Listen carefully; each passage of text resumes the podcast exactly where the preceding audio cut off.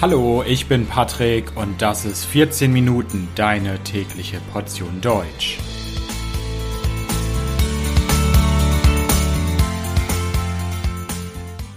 Folge 56 Buddhismus in Deutschland. Hallo, hallo und herzlich willkommen zu einer neuen Folge von 14 Minuten. Ich hoffe, dass es euch gut geht. Heute möchte ich über eine der großen Weltreligionen sprechen. Weltreligionen gibt es einige, zum Beispiel das Christentum, den Islam, den Hinduismus.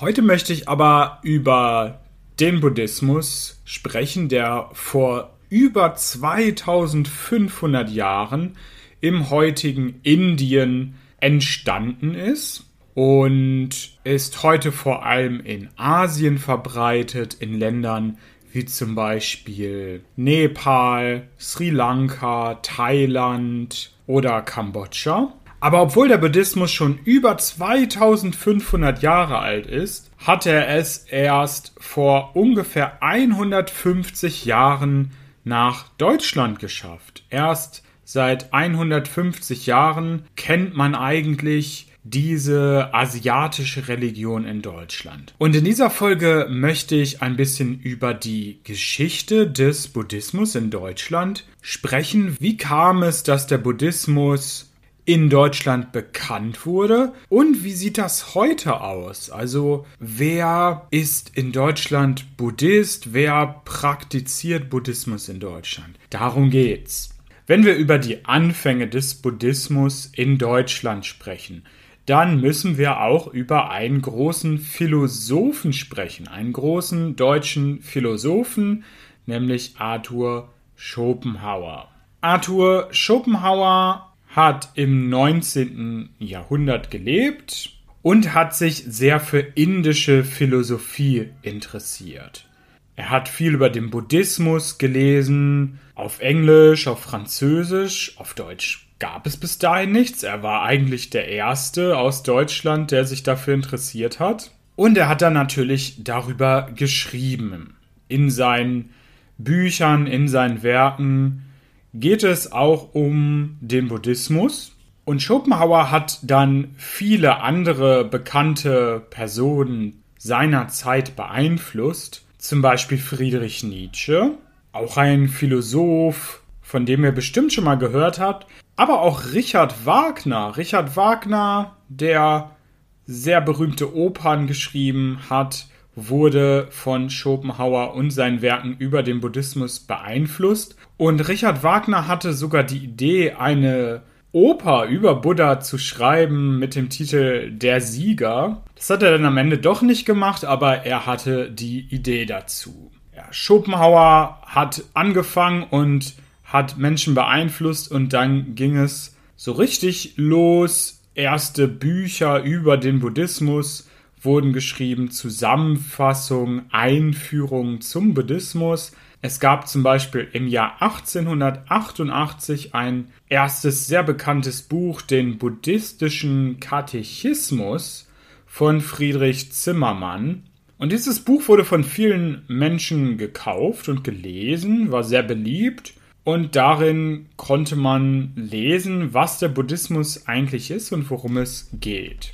1903 wurde dann in Leipzig die erste buddhistische Organisation in Deutschland gegründet. In diesem Verein gab es regelmäßig Vorträge über den Buddhismus und immer mehr Menschen interessierten sich für das Thema. Ebenfalls im Jahr 1904 gab es dann den ersten Deutschen, der buddhistischer Mönch wurde. Ein erster Deutscher ging nach Asien und wurde buddhistischer Mönch, nämlich Nyanatiloka Mahathera.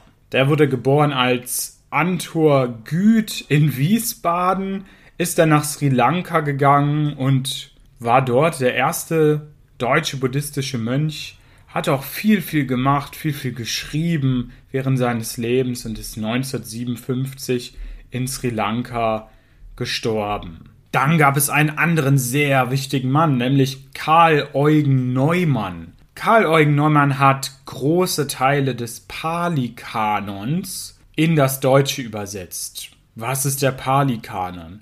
Pali, das ist eine antike, alte Sprache Indiens, die Sprache des Buddhismus, eine heilige Sprache.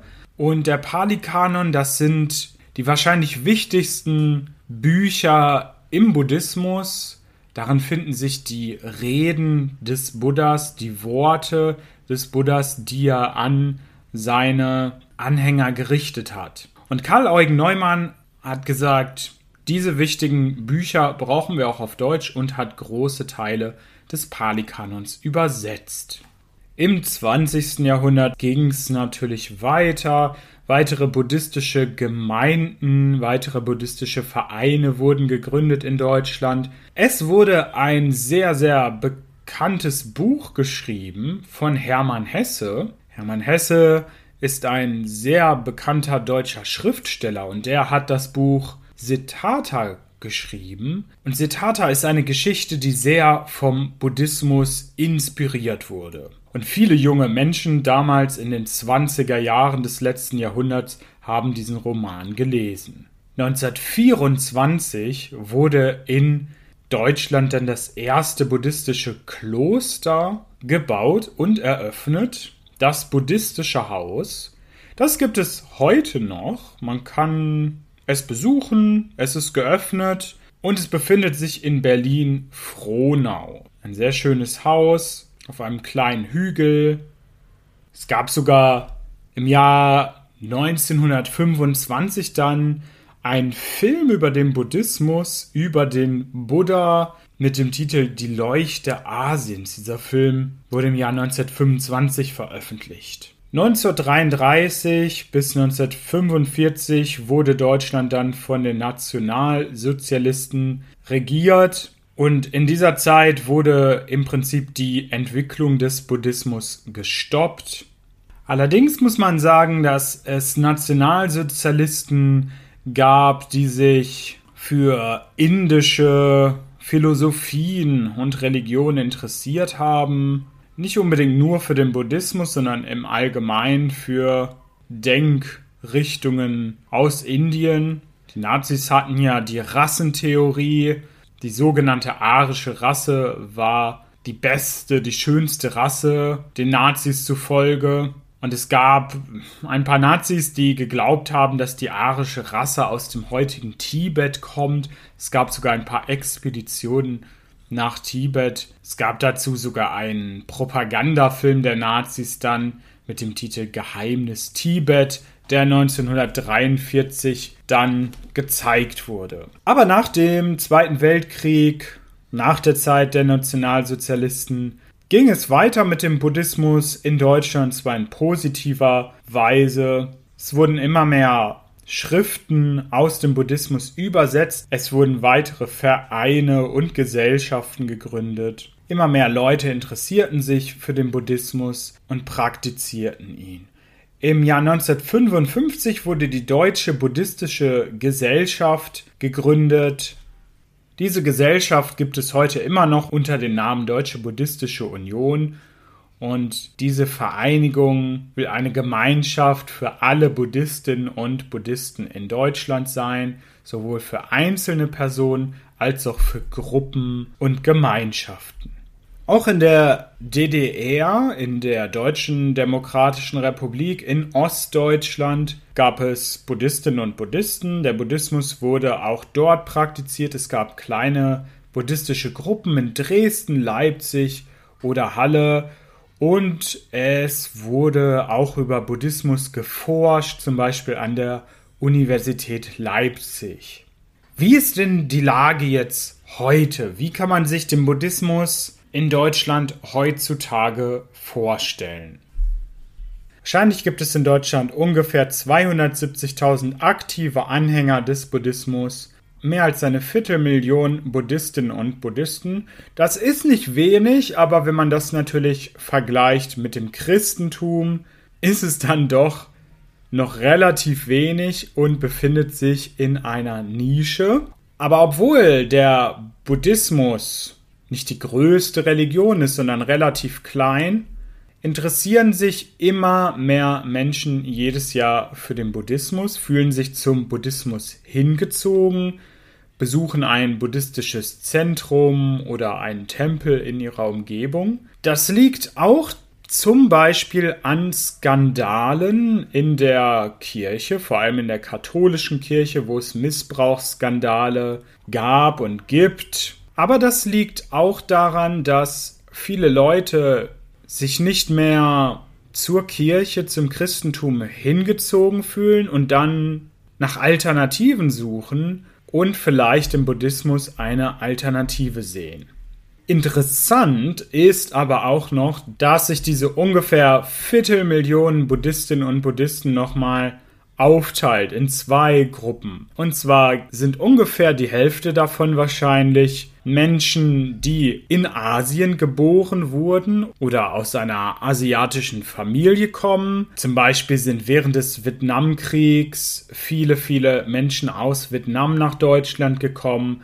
Es gibt aber auch viele Menschen aus Thailand, die in Deutschland leben, aus Japan, aus China und so weiter. Und diese Menschen wollen natürlich weiterhin ihre Religion praktizieren, die sie aus ihrem Heimatland kennen. Und so gibt es in Deutschland viele buddhistisch-thailändische Tempel, buddhistisch vietnamesische Tempel, buddhistisch-chinesische Tempel, wo aber relativ wenig deutsche oder westliche Europäer hingehen.